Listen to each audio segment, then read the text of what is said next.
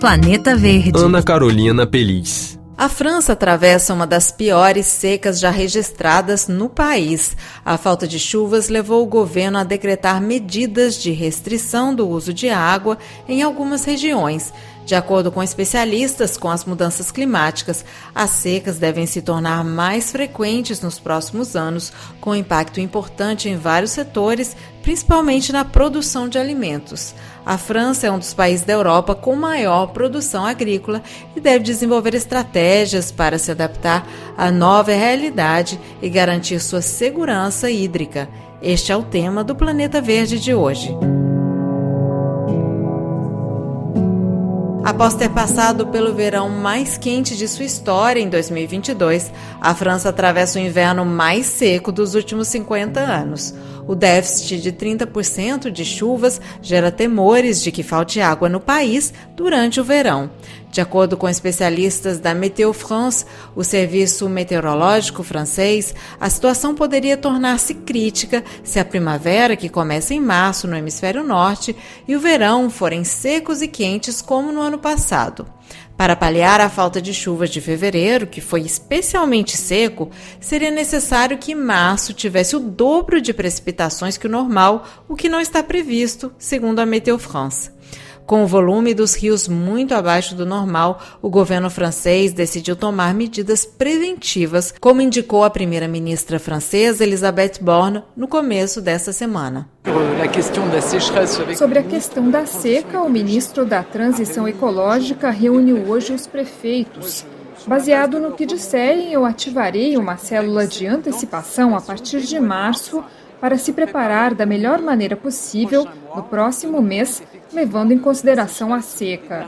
Os lençóis freáticos não estão em seus níveis habituais, mas globalmente estamos trabalhando, já no mês de março, sobre a sobriedade no uso da água e o acompanhamento de cada um na mudança de práticas.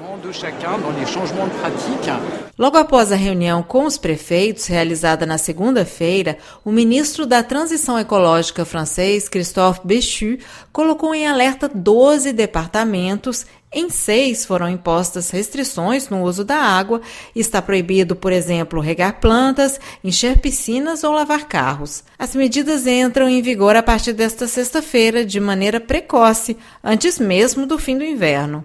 Para Sebastião Abi, diretor do clube Demeter, que reúne empresas do setor agroalimentar e especialistas sobre temáticas do desenvolvimento sustentável, a questão exige repensar a segurança hídrica. A questão é, sobretudo, de organização coletiva e lucidez. Claro, a sobriedade é uma palavra-chave hoje, porque a França, assim como a Europa, descobre a que ponto a mudança climática vai afetar nosso continente, nossos territórios. E a escassez hídrica é um tema que gera preocupações. É necessário lucidez. Isso quer dizer que temos que dar aos setores prioritários a água necessária, principalmente para produzir a alimentação, porque os franceses se preocupam com sua segurança alimentar. Isso também quer dizer que temos que repensar o sistema de reserva de água para combater a falta de água quando ela acontece. E, claro, temos que ter em mente a questão do reuso da água. A França terá que repensar sua insegurança hídrica. Existe muita preocupação com isso atualmente e uma, sobretudo, com nossa produção agrícola este ano. De acordo com o IPCC, o grupo de especialistas sobre o clima da ONU, em seu relatório Impactos, Adaptação e Vulnerabilidade de 2022, o aumento da frequência e da intensidade de eventos meteorológicos extremos, como secas e ondas de calor gerados pelas mudanças climáticas, terá forte impacto nas colheitas, degradando terras cultiváveis e dificultando também a pecuária.